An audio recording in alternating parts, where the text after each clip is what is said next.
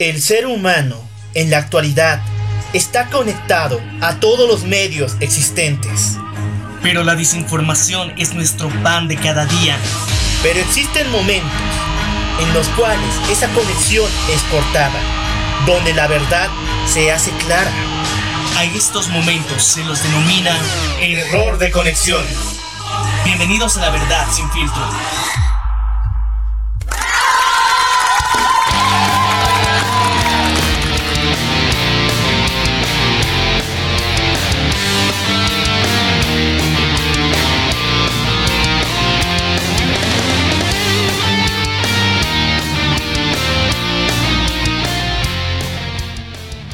Muy buenos días, muy buenas tardes, muy buenas noches. Yo soy el Loco Al y me encuentro junto a Maniac. Y esto es Error de Conexión, un espacio donde podemos mostrar todo nuestro desacuerdo y también nuestro apoyo a la agenda noticiosa internacional. Y esta semana fue muy ajetreada, ¿verdad, Maniac?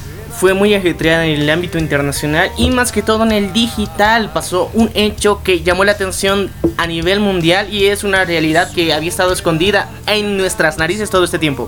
Exactamente, estamos hablando de la declaración del youtuber Matt Watson, que más es más conocido como Matt Waps, el cual dice que se encuentró, encontró una red de pedofilia en lo profundo de YouTube. Bueno, yo creo que hay un antecedente, un pequeño antecedente que presentó Dross, el famoso youtuber de cosas paranormales, de terror y suspenso, el cual mostró un video que salió como publicidad a un usuario de YouTube en el que se presentaba una persona que estaba a punto de aventarse a las vías del tren y se lo mostraba como una de las publicidades que admite esta plataforma de YouTube. Tenemos que recordar que YouTube puedes acceder a promocionar tu sitio web en esta plataforma y los requisitos para poder promocionarte de esta forma son los más mínimos y lastimosamente a través de este medio se había estado creando una red de pedofilia. Exactamente, muchos que defienden el uso de sus cuentas de manera eh, anónima y más que todo la despenalización de todas las medidas de seguridad de YouTube. Amigos, tienen que ver esto y este video porque porque en todos muchos países la, pedofilia como tal, la creación de material y también la producción del mismo es penalizado por la ley. Y yo creo que en todos los países debería ser así porque es un acto que va en contra de la moral humana. Así que en esto no hay más crítica. Hay que hacer algo y que la investigación avance hasta que se cierre todo este grupo oculto dentro de YouTube. Bueno, y vamos a pasar a otra noticia que también ha ocurrido dentro de esta semana, más específicamente el día viernes, donde ocurrió un terremoto en el territorio del norte de Perú y el sur de Ecuador. Exactamente, este, este terremoto sucedió en una área donde no está muy eh, poblada, gracias a Dios, y después, eh, pero dejó grandes consecuencias materiales, pero lo más preocupante es pensar que la mayoría del tiempo, cada semana, estamos recibiendo mismos reportajes. Tornados, eh, terremotos. La naturaleza, la naturaleza se está volviendo loca y nos está mostrando con cada acción que está realizando. Es una respuesta hasta cierto punto lógica a consecuencia de lo que los seres humanos estamos realizando. Y ahora vamos a cambiar de contexto a uno más local. Si tú no lo sabías y nos estás escuchando desde otra parte del mundo, nosotros residimos en Bolivia y vamos a contarte un poco del acontecer que está pasando en nuestra ciudad. Vamos a hablar de lo que sucedió el día jueves específicamente que es el 21F, el Día de la Mentira, como se lo ha denominado. No, no, no, no es el Día de la Mentira. Según los medios estatales, que son la mayoría de todos los medios de aquí de Bolivia, se llama el Día del No. El Día del No te vayas, Evito. Bueno, este pequeño chiste que se realiza por redes sociales en el cual se denomina el No te vayas, Evo ha tenido unas repercusiones y vamos a analizar el contexto de lo que ha sucedido, las manifestaciones que han habido a nivel nacional eh, dentro de Bolivia. Y bueno, también vamos a hablar de algo un poquito alejado de eso, de las protestas y manifestaciones, sino nos vamos a basar en algo cultural, que es la Feria de las Alacitas, que está ya a unos días de cerrarse como tal, donde vamos a estar analizando un poquito el contexto cultural y social para darles una, una respuesta y nuestra percepción al respecto. Maniac y yo estábamos hablando y podíamos llamarla la Navidad Andina. A las citas es la Navidad Andina, ¿verdad? Históricamente se lo podría denominar así, ya que antes de la llegada de la festividad de la Navidad teníamos a las citas y vamos a desarrollar este tema a profundidad más adelante, así que no te despegues de nosotros, esto es error de conexión.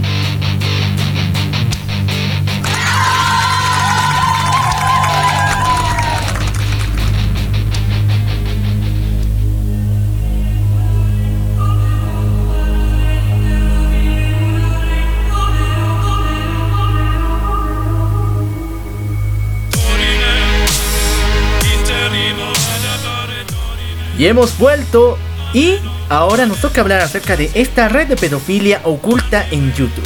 Hay que dar los antecedentes que mostró este youtuber, Matt Watt, el cual dijo que encontró un anuncio de YouTube de publicidad de esos tan molestos que nos aparece a mitad del video en Maniac.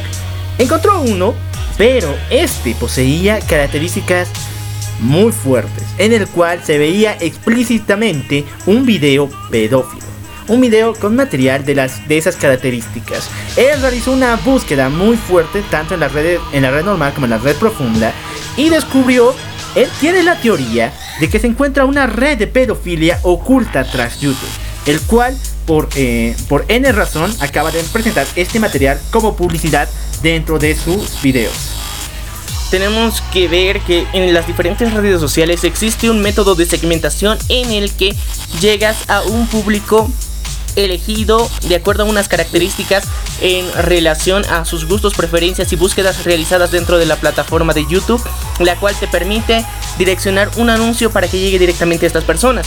Es el algoritmo que utilizan para todos los tipos de anuncio.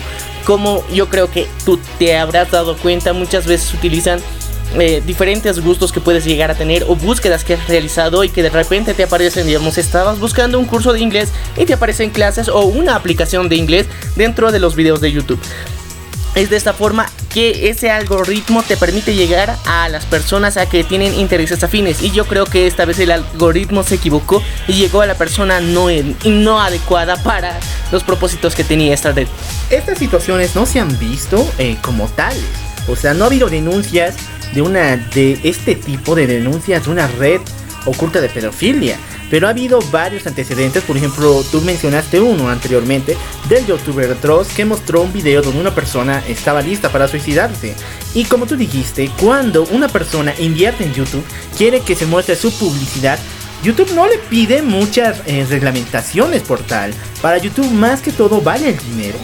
Se podría decir, Maniac hemos visto que de alguna forma Google y YouTube eh, tienen unas pequeñas restricciones mm, bastante fáciles de burlar como tal en las que mucho del contenido que a veces publican puede llegar a incluso hasta llegar a ser ofensivo.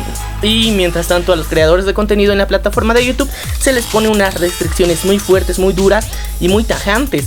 Pero comparado con sus anunciantes a los que no les ponen ninguna restricción y que pueden mostrar contenido explícito a públicos menores de edad e incluso eh, videos que se han catalogado como aptos solamente para adultos que han sido promocionados a través de YouTube y han llegado a niños y adolescentes. Exactamente, pero esto se ve igual en otras páginas, eh, páginas incluso de estándar normal, donde te aparecen estos, estas publicidades directamente a páginas para adultos. Pero esto es un poco más fuerte, esto va más profundo. En declaraciones del señor Matt Watts, él dijo, las recomendaciones del algoritmo de YouTube están facilitando, facilitando a los pedófilos la capacidad de conectarse entre sí, intercambiar información y poner enlaces en los comentarios.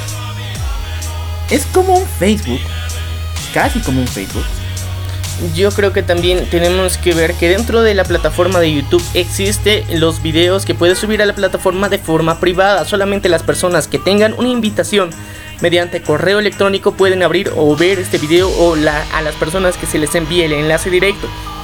Yo creo que están aprovechando esta herramienta para ver de forma pública literal porque eh, es imposible ver todo el contenido que se sube minuto a minuto dentro de la plataforma de YouTube ya que tenemos el conocimiento de que más de dos horas de video son subidas por segundo. Entonces es un poco complicado para esta plataforma poder supervisar cada uno de estos videos que son subidos a su plataforma, ya sea de manera pública o privada. Y a mi percepción de la noticia como tal, están utilizando este, este método en el que pones un video en privado para compartir este tipo de contenido. A ver, ahora vamos a la otra esquina. ¿Qué es lo que dijo YouTube respecto a toda esta investigación? Cualquier contenido, incluso los comentarios que pongan en peligro a los menores es abominable. Y tenemos políticas claras en YouTube que lo prohíben. Hemos tomado acciones inmediatas, borrando cuentas, canales, denunciando la actividad ilegal a las autoridades y deshabilitando los comentarios de decenas de millones de videos que contienen imágenes de menores. Hay más por hacer y continuamos trabajando para mejorar y detectar este tipo de abusos más rápidamente. Pero siempre está la duda. Tal vez haya algo detrás. Como tú sabes, hay varios intereses en YouTube. Hemos visto publicidades, las mismas publicidades, en eh, diferentes rubros, ¿verdad? Prácticamente cualquiera que tenga dinero puede poner su, su, su publicidad en YouTube. Cualquier cosa. Incluso he visto varios videos de TikTok o incluso en videos un poco viral, virales que salen como publicidad. Entonces, ¿qué normativa, qué, mm, qué seguridad nos dan de que esta situación no vuelva a aparecer? Hemos visto que durante los últimos meses y años como tal han mejorado la seguridad y los algoritmos y sistemas eh, internos que tiene YouTube han mejorado bastante. Ahora, lastimosamente, también ha afectado a muchos creadores de contenido lo que es el copyright, que de alguna forma restringe publicar cierto tipo de contenido que tenga derechos de autor. Pero más no así videos que técnicamente son considerados originales y tienen un, un sistema que analiza las imágenes y de alguna forma ve si tiene un archivo de copyright eh, al cual pertenece a alguna gran empresa cinematográfica. Pero en el área de de alguna forma estos videos, no había habido ningún antecedente real confirmado dentro de la plataforma de YouTube hasta ahora que ha sido presentado de forma oficial.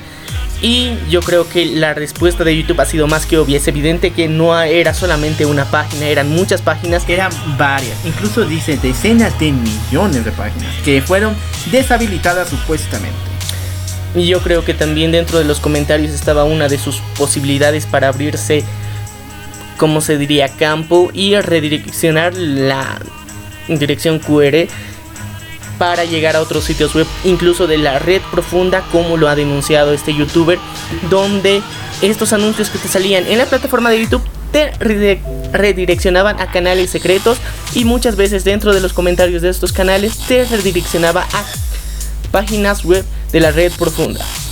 Bueno, este tema esperamos que se aclare, que la investigación llegue a los autores de todo este bodrio, de todo este problema que está derrotando los cimientos de, YouTube. ¿Por qué? Porque Disney y muchas empresas ya han empezado a sacar su publicidad de YouTube. Eso es algo increíble, imagínense cuánto dinero está perdiendo. Y tenemos que ver que obviamente YouTube literalmente está sobreviviendo en base a la publicidad que es presentada dentro de su plataforma, ya que todas las empresas exteriores que desean publicar o promocionar su contenido dentro de esta plataforma dan millones y millones de dólares para aparecer en esta plataforma y generar este tipo de anuncios. Ahora, con una reputación que ahora ya está en juego y por eso mismo han tenido esa acción tan rápida y violenta para censurar todo este tipo de contenido, es más que evidente que sí fue un caso demasiado fuerte. Bueno, ahora cambiamos de noticia y nos vamos a Ecuador, al sur de Ecuador, donde se presentó un sismo, un terremoto de 7.5 grados que golpeó esta zona de Morona de Santiago, cerca de la Amazonía de Ecuador y también parte de Perú. Pero siempre gracias a un ser mayor, bueno, lo que yo pienso, no hubo heridos no hubo muertos. ¿Por qué? Porque se desarrolló en un área no poblada. Pero Maniac, hay que, hay que ser reflexivos en este tema. ¿Qué es lo que puede llegar a pasar? Hablando de forma local, estuvimos a punto de vivir la segunda inundación de la ciudad de La Paz, hace un par de días. Y esto es debido a que en la zona del centro, eh, parte de los ríos están desbordando. Y es tan grande la fuerza del mismo que incluso puede llegar a inundar las calles del MIS, del, del centro. Y eso es una noticia demasiado preocupante. Imaginar cuánto poder tiene la naturaleza sobre nosotros. Venimos durante los últimos casi 50 años presenciando múltiples acontecimientos naturales a nivel mundial donde nos hace reflexionar qué papel estamos jugando para que la naturaleza actúe muchas veces contra nosotros, en contra de los seres humanos, porque parece que está realizando una vendetta, se podría decir, hasta cierto punto, donde ven que nosotros como seres humanos la hemos dañado demasiado y quiere cobrar venganza, porque somos conscientes de que hemos contaminado todo nuestro medio ambiente de forma muy agresiva y muy destructiva. Exactamente, un gran ejemplo es Estados Unidos que está viviendo una oleada de frío total. Las calles están congeladas y, eso, y esto no es ya tiempo de invierno, ya que esto ya tendría que un poco a poco descongelar las vías en Estados Unidos y prácticamente el clima tendría que estar cambiando. Pero estamos viviendo en tiempos de nevadas en Estados Unidos. También vemos como en diferentes partes del mundo, eh, más que todo yéndonos hacia Asia, el calor está subiendo y aumentando más creando focos de calor, casi incendios naturales. Y esto es una consecuencia directa de la contaminación que hemos generado nosotros a partir de la revolución industrial, donde por muchos años y décadas no se ha preocupado el ser humano por cuidar el medio ambiente, sino en ver el beneficio que le daba destruir la naturaleza. Bueno, esperemos que algún día tomemos conciencia, si es que no, el clima nos agarra y nos vence totalmente. También vemos a nivel internacional que la factura que nos está pasando este tipo de acontecimientos naturales como el que pasó en Japón, el terremoto en Japón, desencadenó hasta cierto punto para ellos, como lo mencionaban en, sus, en las noticias locales, un apocalipsis nuclear, ya que la reacción nuclear que tuvo la central de Fukushima fue bastante agresiva y muchas personas estaban expuestas a la radiación. También eh, hace un par de años el terremoto que sucedió en México, donde pudimos ver que después de esta misma se despertó un poquito más ese sentir humano en el cual reflexionaron muchas empresas y ahora se está llevando a cabo leyes que protegen el medio ambiente en pro de un buen desarrollo y también la misma arquitectura gracias a estos fenómenos naturales ha avanzado bastante, la cual busca proteger a, ciudades enteras de posibles desastres naturales, como es en Japón, que tienen fuentes subterráneas para que si un posible sismo llegara a las ciudades principales, el agua que llega a filtrarse se pueda filtrar rápidamente sin ocasionar unos daños permanentes o muy fuertes de vidas humanas. Y bueno, tenemos que ser conscientes y aceptar estos hechos y estos cambios climáticos que son básicamente consecuencia de todo lo que ha venido realizando la humanidad. Como dijo el señor Engels, el trabajo siempre ha llevado a evolucionar al ser humano. ¿Y de dónde viene el trabajo? De la necesidad misma, porque la naturaleza quiere matarlo, los animales quieren matarlo y el ser humano tiene que sobrevivir.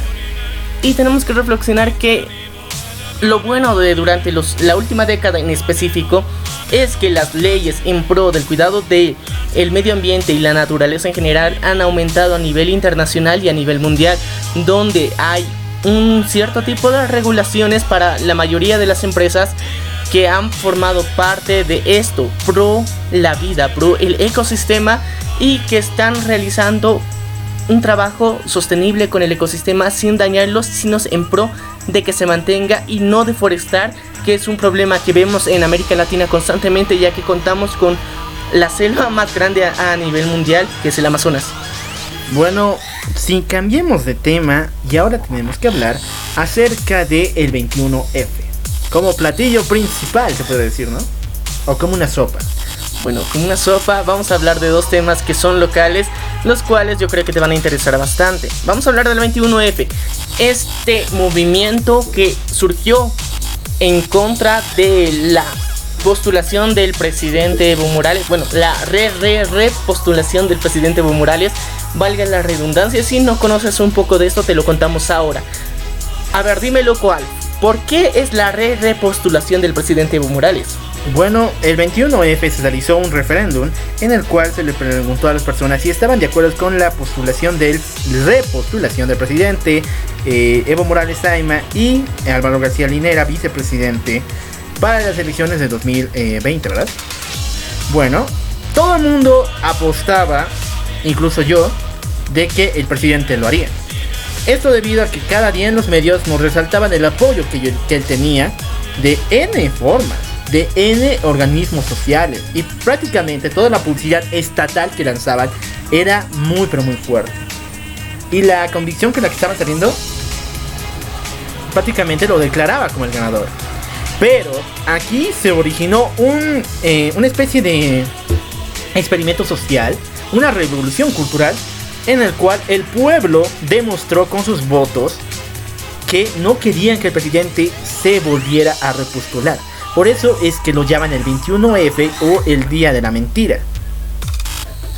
El Día de la Mentira surge en base a una movilización eh, de protesta al, al rechazo al resultado de este referéndum, ya que el presidente Evo Morales en primera instancia, previo al referéndum, hacía afirmaciones de que iba a respetar los resultados que salieran. Yo creo que tenía la plena confianza y convicción de que él iba a salir como ganador en base a este referéndum, cosa que no fue así, fue una sorpresa muy interesante ya que su propaganda política en todos los medios de comunicación existentes en el país y que funcionen de manera nacional han sido víctimas de, de, su propaganda porque literalmente invierten millones y millones de bolivianos para de esta forma promocionar esta campaña que viene desde que empezó y se posiciona en el poder. Constantemente ha habido su propaganda política constantemente y es más que evidente que en todos los medios hasta cierto punto han sido comprados en los espacios publicitarios específicamente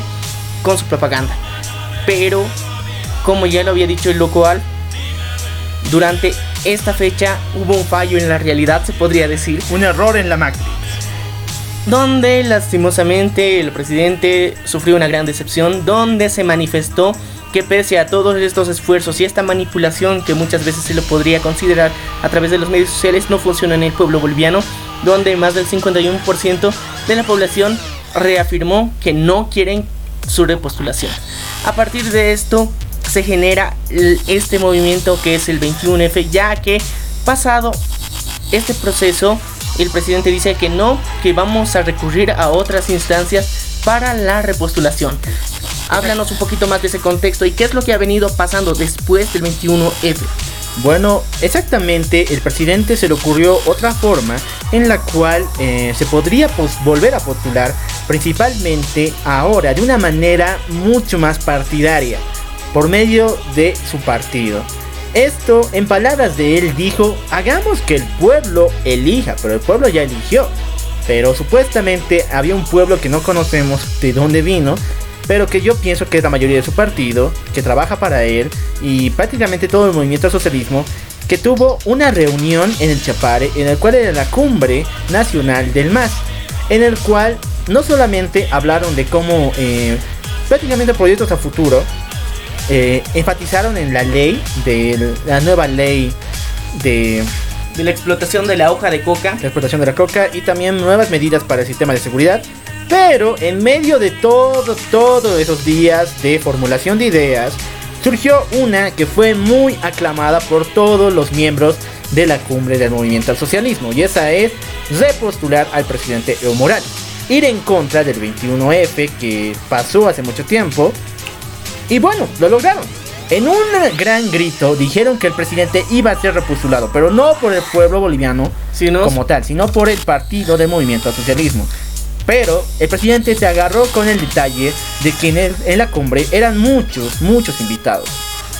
Y que de alguna forma la representación internacional que había, se había generado durante esta cumbre era más importante que el, que el voto popular que había sucedido en el referéndum del 21 de febrero entonces, luego, posterior a esto, se decidió que para que supuestamente sea algo claro y nítido, legal, legal, algo supuestamente legal a nivel nacional, decidieron realizar unas, eh, bueno, la postulación oficial dentro del tribunal electoral, donde tuvo dos votos en contra y tres, tres votos a favor, los cuales también ya están siendo procesados al mismo tiempo. La ilegalidad de, de todas las medidas que se han tomado son muy evidentes, muy obvias y no hace falta resaltarlas demasiado. Posterior a esto, como ya lo habíamos hablado antes, vinieron las elecciones primarias, que era la principal excusa donde iban a mostrar que el apoyo general del movimiento al socialismo estaba con el presidente Evo Morales, cosa que tampoco sucedió. Yo creo que ya son muchos signos, señales hechas con humo, con periódicos, con noticias a nivel internacional, donde vemos que el apoyo del presidente Evo está desapareciendo y que en sus mismas bases políticas de su partido político no lo quieren. Y es bastante triste ver que él se encapricha con mantenerse en el poder. Y ahora vemos esto, las manifestaciones del 21F que se han realizado ya por dos años consecutivos de una forma muy fuerte por la mayor parte del pueblo a nivel nacional, donde se recurren a las principales plazas para manifestar su rechazo completo a estas re, re, reelecciones que quiere postularse el presidente Evo Morales. Sí, pero tenemos un detalle, el cual es, ¿y por qué lo sigue haciendo? ¿Por qué sigue repostulándose una y otra vez? Prácticamente, el pueblo no hace nada. Sí muestra su, su descontento y también su, su punto en contra de las acciones que está tomando el presidente una y otra vez. Pero él no hace nada. Prácticamente, prácticamente es como hablar a una pared y sigue con sus movimientos eh, políticos para hacer que esto sea más legal que anteriormente. Pero ahí viene también un punto, porque en estas últimas eh, manifestaciones de 21F no hubo un apoyo total. No hubo un movimiento tan fuerte como fue en los comienzos de tal. Eh, hemos visto una evolución dentro de estas protestas, ya que al principio hemos visto que como fueron relativamente esporádicas y se lanzaron, había hasta cierto punto un control de los mismos ministerios públicos a nivel nacional donde eh, se iba a trabajar en horario normal y tenías una hora destinada de salida, así que no podías realizar la protesta para las personas que trabajan en, como servidores públicos no podían unirse a esta protesta. Pero eh, este año hemos visto que las medidas han sido un poquito más ligeras y estamos viendo un cambio en el panorama nacional donde si bien hay las manifestaciones y están todos saltando en contra de la repostulación, pero algo está cambiando, algo está pasando. Estamos nosotros en lo personal hemos notado que durante gobiernos anteriores, en situaciones parecidas donde un líder político no quería salir del poder, se recurría a unas manifestaciones más fuertes y a un paro cívico a nivel nacional. Sí, pero con esto no queremos aclarar ni tampoco declarar de que las, eh, los movimientos fuertes y también violentos son la solución. Ya lo hemos hablado una y otra vez, esto solamente trae problemas, ¿verdad, Maniac? Claro, tenemos que recordar que nosotros no estamos queriendo favorecer a ningún movimiento político el cual quiera manifestarse de manera violenta. Nosotros somos conscientes que a través de la diplomacia y la conversación se pueden llegar a hacer acuerdos mejores planteados y de una forma más estratégica. Pero tenemos que ver que la reacción ante esta, esta protesta que tendría que ser a nivel nacional un poco de forma más radical no ha sucedido. De una forma radical, pacífica, como se ha venido siendo el año pasado, que fue un paro vecinal incluso en todas las ciudades, donde se cortó la circulación y directamente las personas salían y trancaban las calles con autos. Veíamos este tipo de reacción en la ciudad de La Paz, Cochabamba, Santa Cruz, Potosí, Sucre, donde fue de más relevancia esta situación, donde se cortó todo paso vehicular por lo menos hasta las 6 de la tarde, donde fue la concentración general en la Plaza Mayor de San Francisco. Pero este año vemos algo un poquito más diferente, hasta cierto punto y es algo que debemos resaltar y preocuparnos al mismo tiempo porque esto no viene siendo un buen resultado natural de una protesta que tendría que haber tomado más fuerza y si bien llevarse de manera pacífica pero de forma más radical. Exactamente, y bueno, esto tiene antecedentes y perdón por lo que voy a decir, Pero parece que el trauma de la media luna sigue vivo. ¿Por qué razón? Tú me dijiste, Media, y también varias eh, opiniones lo dicen, que el movimiento de 21F no, bueno, o se originó en la parte oriental del país, ¿verdad? Sí, tenemos que las protestas en general que se, se han venido organizando empezaron en el oriente boliviano, que es la ciudad de Santa Cruz. Exactamente. Y como tal, recordemos que eh, en los antecedentes que siempre ha habido movilizaciones y también una especie de eh, descontento del pueblo oriental del país, siempre han sido opacadas. Siempre han sido un apoyo, pero solamente en el punto donde ellos se encuentran. No ha sido un favoritismo nacional. No ha habido un content, una especie de apoyo de otras partes de y esto viene desde esa parte, desde la media luna. Y yo creo que no hay confianza entre nosotros mismos, ni siquiera en los puntos que manejamos. Si nosotros tenemos nuestra propia forma de decir no, pero no queremos unirnos como tal. De alguna forma me quieres decir que la unidad entre bolivianos, pese a que estamos bajo un gobierno que está queriendo tomar aires de dictadura, vemos que no hay unidad entre las diferentes ciudades de Bolivia. Sí, así como lo dijo Natalia Aguirre en su gran libro La nacionalidad boliviana, eh, no existe como tal. Hasta hoy en día se puede notar lo mismo. Porque yo digo prácticamente que eh, no existe una especie de compañerismo entre nosotros. Por lo menos lo he visto en todos estos años que siempre se ha ido en esas dos partes. un pensamiento de un lado y un pensamiento del otro. Y aunque los dos estemos siempre en favor del no, siempre va a haber dos formas de decirlo. En un lugar, en la parte oriental puede ser más fuerte, pero aquí no.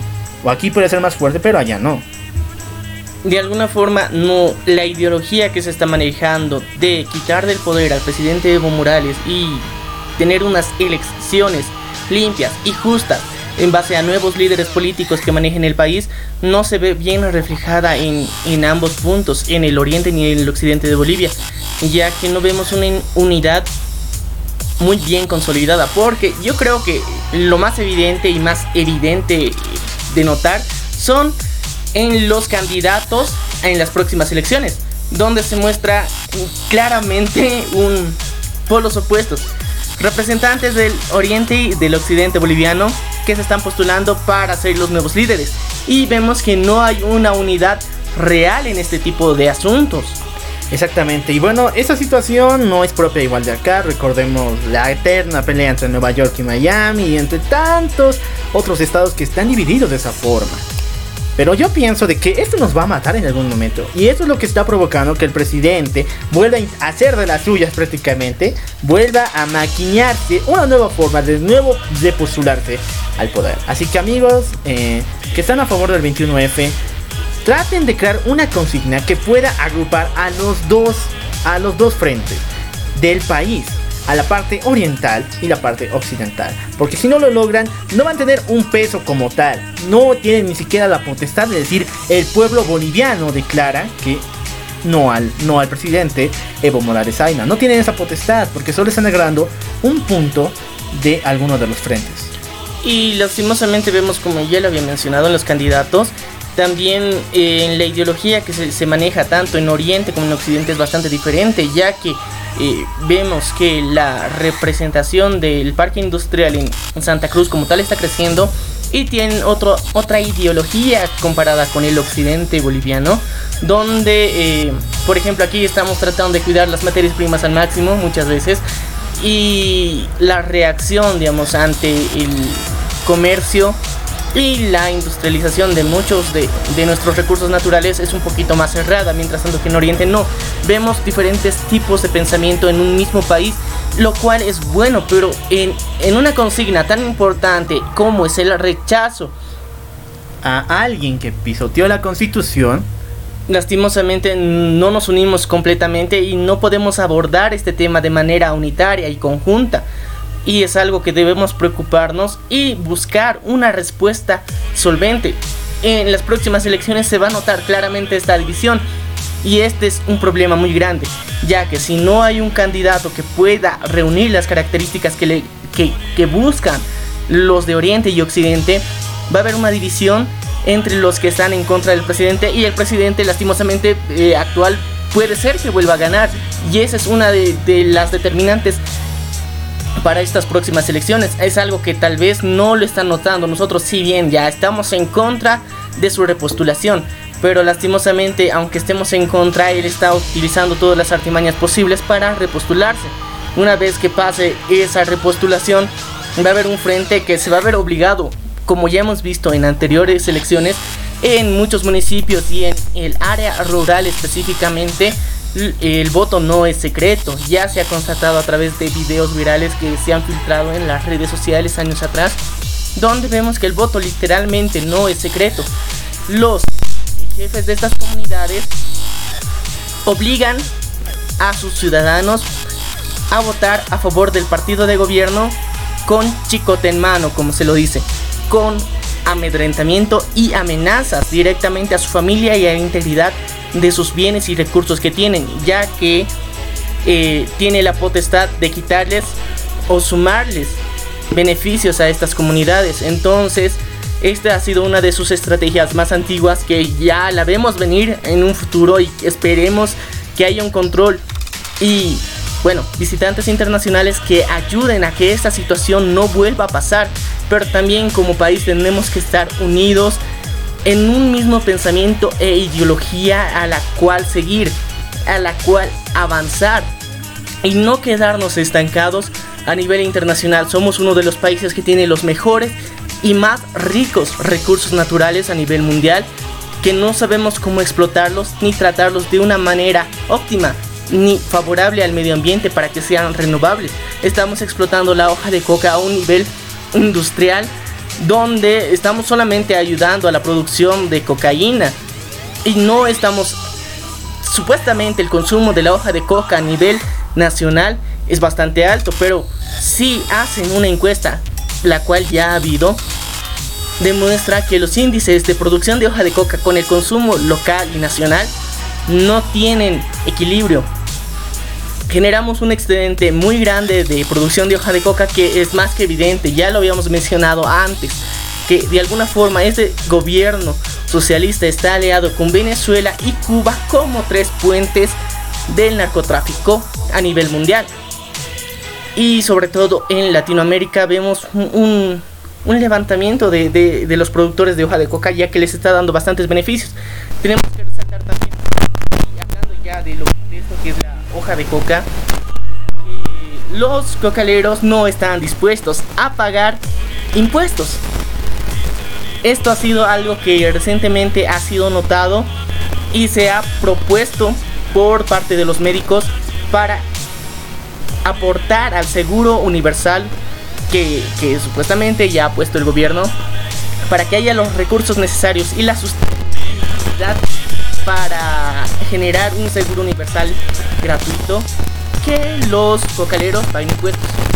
Lo cual su respuesta ha sido más que absurda y lastimosamente vemos el resultado y el apoyo general del gobierno y dónde Evo Morales sigue en el poder son más que evidentes y claros ahora. Tenemos que hacer un cambio de paradigma social en Bolivia. Bueno, bien dicho, Maniac, mayores palabras, palabras no se podrían haber dicho. Y bueno, ahora nos toca hablar de un tema un poco más diferente, bueno, completamente diferente, respecto a, las citas, la Navidad andina. ¿Por qué razón? Porque el día de mañana, 24 de febrero, se terminará esta gran feria que prácticamente se ha vuelto en un referente de la ciudad de La Paz y yo podría decir de Bolivia entera, porque tenemos invitados de muchas partes del mundo que solamente vienen por este evento. Pero detrás de ellos se encuentra una completa idealización a tal punto que puede llegar a afectar la misma psicología de las personas, ¿verdad, Maniac? A lo largo de los años hemos visto que el desarrollo de esta feria en específico nos ha generado un espíritu y un sentimiento de mediocridad, lo podría denominar. Son palabras fuertes, pero sí, hay que reconocer que desde la colonia hasta cierto punto hemos venido generando un pensamiento e ideología conformista en la que ponemos toda nuestra fe y nuestra esperanza en un símbolo o en bueno, en un objeto que representa la abundancia. Y este espíritu de las alacitas ha sido contagiado a nivel nacional porque en diferentes fechas, eso sí hay que recalcar que en la ciudad de La Paz, Bolivia, se empieza esta feria de la abundancia en la que el 24 de febrero como tradición local eh, se tiene comprar miniaturas y esas miniaturas se las hace un saumerio como se lo diría donde estas, estas miniaturas se las entrega al Ekeko, al dios de la abundancia. Este dios de la abundancia el cual supuestamente a lo largo del año va a cumplir tu deseo y si le haces una buena ofrenda va a cumplir con todo lo que estás esperando, tanto puede ser viajes, vivienda o otro tipo de insumos que desees para tu familia o para tu vida. Y esta, esta feria como tal y esta festividad tradicional de La Paz se ha ido contagiando a diferentes partes de Bolivia. Podemos ver que la feria llegó a Cochabamba, a Oruro, a Potosí y poco a poco la expansión de esta misma está, siendo bastante fuerte y está tomando con fuerza ya que la migración de personas del departamento de La Paz hacia otros departamentos ha sido bastante fuerte durante los anteriores 50 años los que han promovido que esta feria se instale en, en como ya lo había dicho en ciudades como Cochabamba, Oruro, Potosí, incluso en Santa Cruz. Sí, pero la feria todavía no tiene tanta fuerza como en estas otras ciudades. Exactamente, y bueno, muchas personas eh, han llegado a decir que esta feria es tan importante que incluso pueden llevarla, idealizarla como, como una especie de, de paradigma en el cual ponen toda su fe en que algún día los deseos que formulan se van a hacer realidad de alguna forma, eh, culturalmente hablando, eh, eh, esta tradición viene de, la colonia. ¿Nos puedes explicar un poquito más, lo cual, de cómo se ha originado esta festividad? Bueno, a las citas como tal es prácticamente desde los pueblos más originarios de nuestro país, en el cual los antiguos le pedían, pedían ciertos deseos a una deidad, el cual, bueno, tenemos que reconocer que durante el cercamiento de la ciudad de La Paz ah, por Juliana Paza, que es Tupac Katari, eh, durante el sitio que se hizo durante la época de la colonia, hubo una escasez total de alimentos. Y entonces, eh, una de las empleadas hasta cierto punto eh, indígenas que tenían los españoles tenía un novio el cual era parte, formaba parte del, cerco que se realizaba La Paz y para alimentarla a ella y para que no sufra de hambre le traía constantemente alimentos y recursos a ella en específico. Entonces ella como no tenía una, una forma de expresar de cómo recibía este tipo de alimentos, decidió mostrar que tenía un regalo que le había hecho este joven indígena a ella. Mostraba un pequeño muñeco, una pequeña estatua como tal, un, ídolo que eh, él le había regalado. Entonces ella puso la excusa de que supuestamente este objeto le daba lo que ella le pedía y por eso no pasaba hambre. Entonces se generó, generó, una tradición y una cultura de fe a este ídolo que fue evolucionando y cambiando a través de las épocas donde principalmente era un indígena como tal, vestido de aguayos, que traía, eh, por ejemplo, trigo, papa y otros recursos naturales de alguna forma, pero a medida que fue evolucionando hasta su mismo aspecto y características cambiaron. Lo que no cambiaron fue su famoso chulito.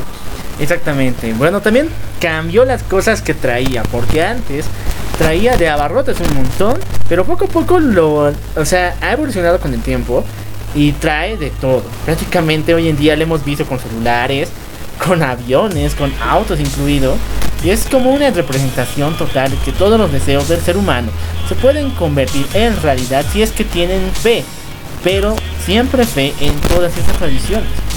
También tenemos que ver que eh, en el área física ha cambiado también porque vemos que ahora yo creo que cuando se inició con esta tradición y costumbre, no se le ponía un cigarrillo en la boca para, para que ayudarle y para que te dé su favor.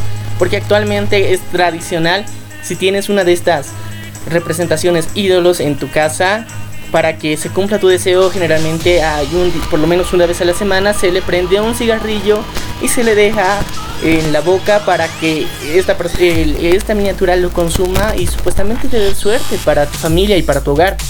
Y también vemos la representación muy interesante que culturalmente y si lo reconocemos bien un poquito, el, el indígena originario de América Latina técnicamente es lampiño. Técnicamente eh, no presenta barba, no presenta un bigote pronunciado, si bien tiene unos rasgos pero no son tan fuertes como en, en el otro lado del mundo, en Europa.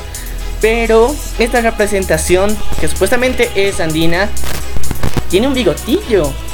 E, e, este bigotillo es muy característico y representativo, ya que dentro de todos los medios de comunicación que si lo, eh, que lo vemos, o sea, siempre se lo presenta con este bigotillo, que ha sido un poquito una mezcla entre las costumbres y tradiciones, entre la visión indígena y la visión española que se tenía sobre este mismo personaje que a lo largo de los años, como ya habíamos mencionado, ha ido evolucionando de tal forma que sin ir muy lejos, hace 20 años por ejemplo, lo que podías ver y observar en la feria de las alacitas era que eh, para adornar y lo que se llegaba a comprar, las miniaturas que se llegaban a comprar, eran más basadas en abarrotes para tu hogar.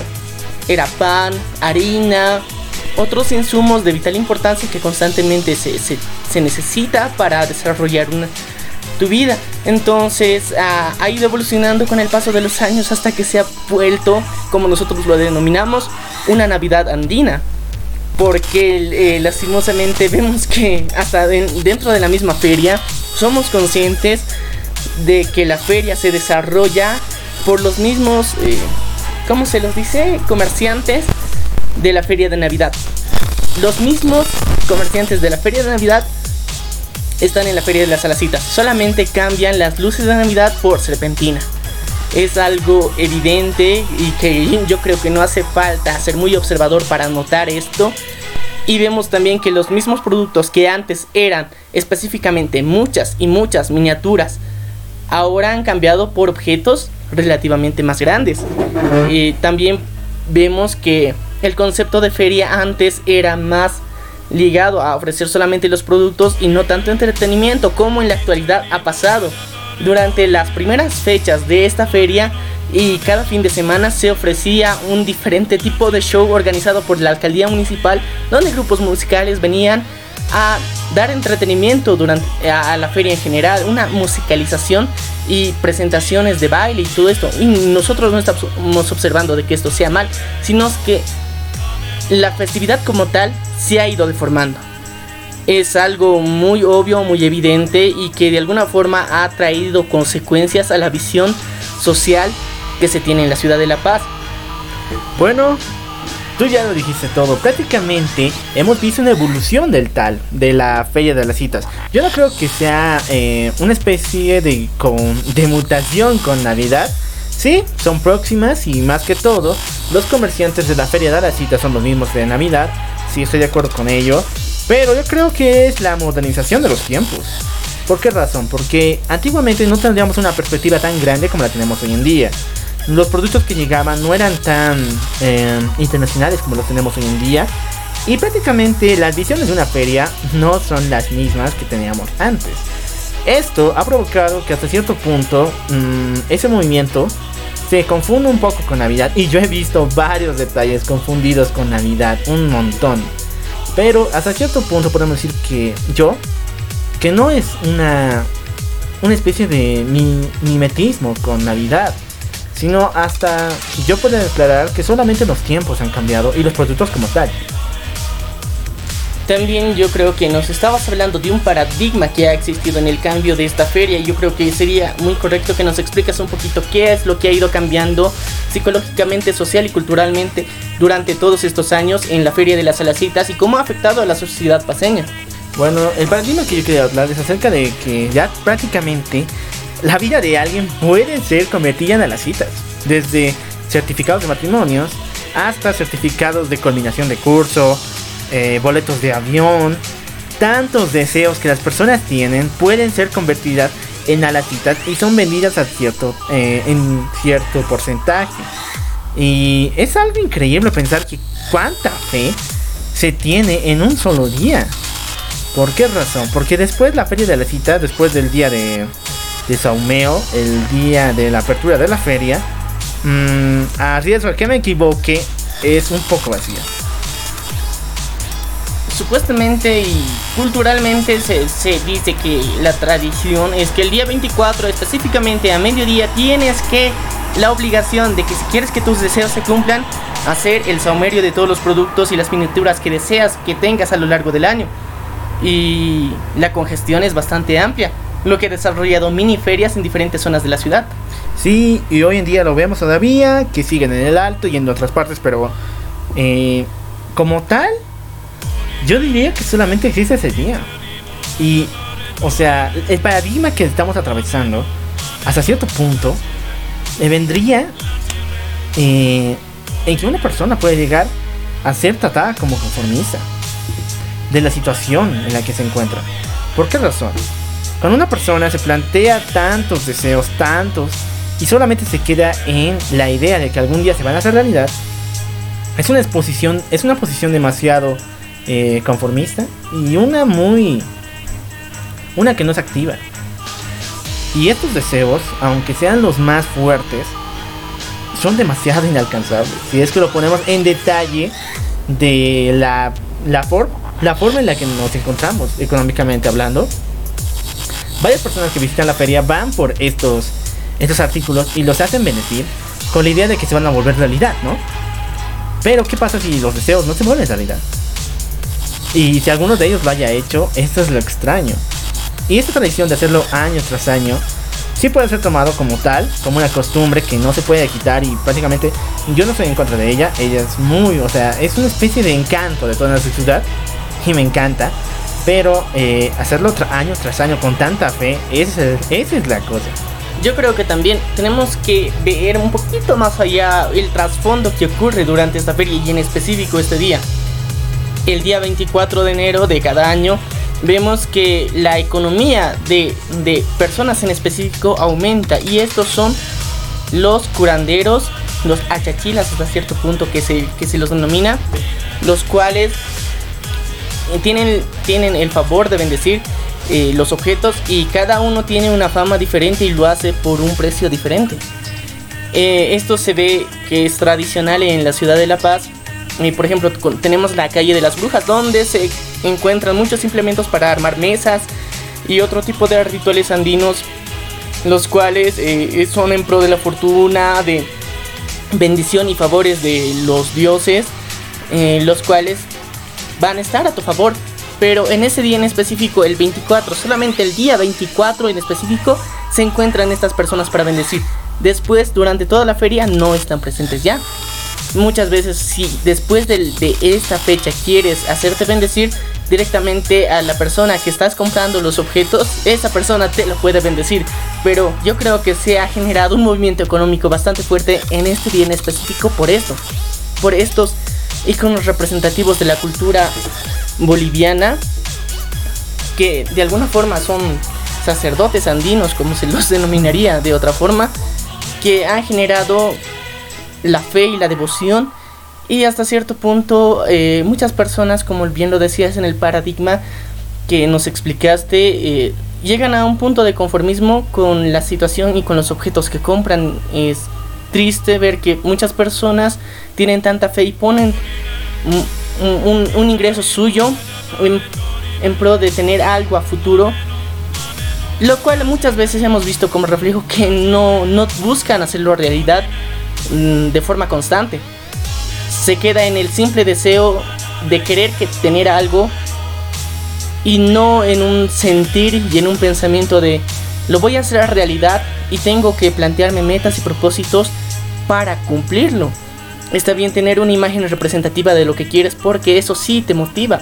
Estamos hablando dentro de la psicología, una motivación a través de un objeto es algo que te puede guiar y ayudar pero eh, culturalmente en la ciudad de La Paz vemos que más que un objeto que posteriormente es muchas veces desechable, no vemos una acción real, concisa y precisa que vaya a generar este deseo que tienes.